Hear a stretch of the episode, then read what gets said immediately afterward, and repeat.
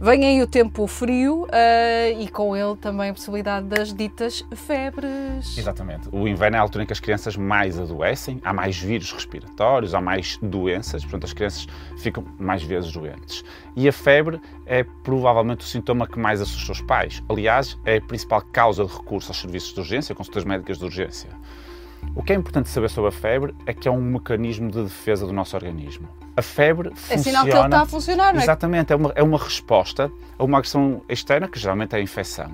Porquê é que nós desencadeamos febre? Já agora também é engraçado percebermos isto. Por um lado, a nossa temperatura mais elevada vai inativar alguns micro-organismos. Uhum. Há micro-organismos que funcionam mal a temperaturas mais elevadas. Portanto, se nós subimos a nossa temperatura, vamos ser mais eficazes no combate à infecção.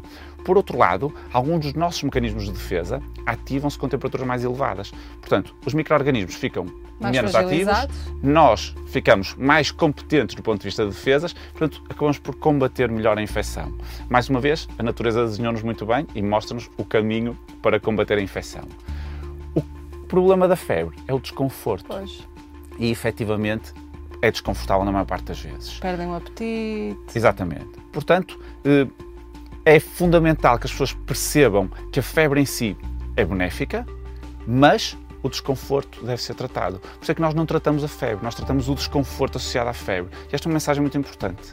Eh, para tratar a febre, importa perceber a partir de que valores é que nós vamos valorizar e, teoricamente, a febre é uma temperatura superior a 38 graus se medida no rabinho do bebê, uhum. geralmente até o ano de idade costuma-se medir no rabinho. Se for medido debaixo do braço ou no ouvido, é acima dos 37,6.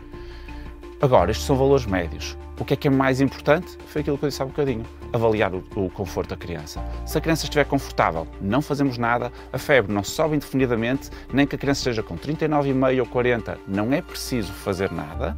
Eh, se a criança estiver desconfortável, vamos dar medicação para ajudar a baixar a temperatura.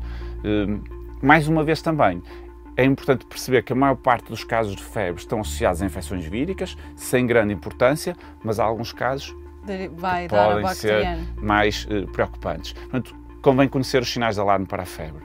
Quais e não são? ir a correr para as urgências, porque se não tinha, pode ser que apanhe lá. Não é? Tirando estes sinais de alarme, a febre geralmente dura entre 3 a 4 dias nas infecções víricas, portanto, se não houver sinais de alarme, pode-se e deve-se aguardar este tempo. Agora, quais são os sinais mais preocupantes e que fazem sentido que as crianças sejam vistas mais cedo? Uma idade inferior a 3 meses, febre é sempre um sinal de alarme em bebés pequeninos, têm que ser vistos uma febre que responde mal à medicação, e aqui também é importante as pessoas perceberem que geralmente a medicação faz descer um grau a um grau e meio a temperatura. Se a criança tinha 40, não vai ficar com 37, vai ficar nos 38, 38 e meio, e isto é normal. Se não responder, a criança deve ser, deve vista. ser vista. Ou se aparecerem manchinhas nas primeiras 24 horas de febre, manchinhas na pele, isto é um sinal de alarme também que pode haver uma infecção mais grave por trás ou a associação a outros sintomas, a dor de cabeça, os vômitos, que nos podem pôr na pista de infecções mais graves. Para além destas características da febre, uma febre que ao fim de 3 a 4 dias não dá sinais de melhoria nenhuma, que não começam a passar os picos febris e a ficar mais baixos, a criança deve ser vista. Tirando isto, a febre é amiga e devemos aguardar, porque em princípio o tempo vai curar. Hashtag a febre é amiga. É mesmo, é mesmo.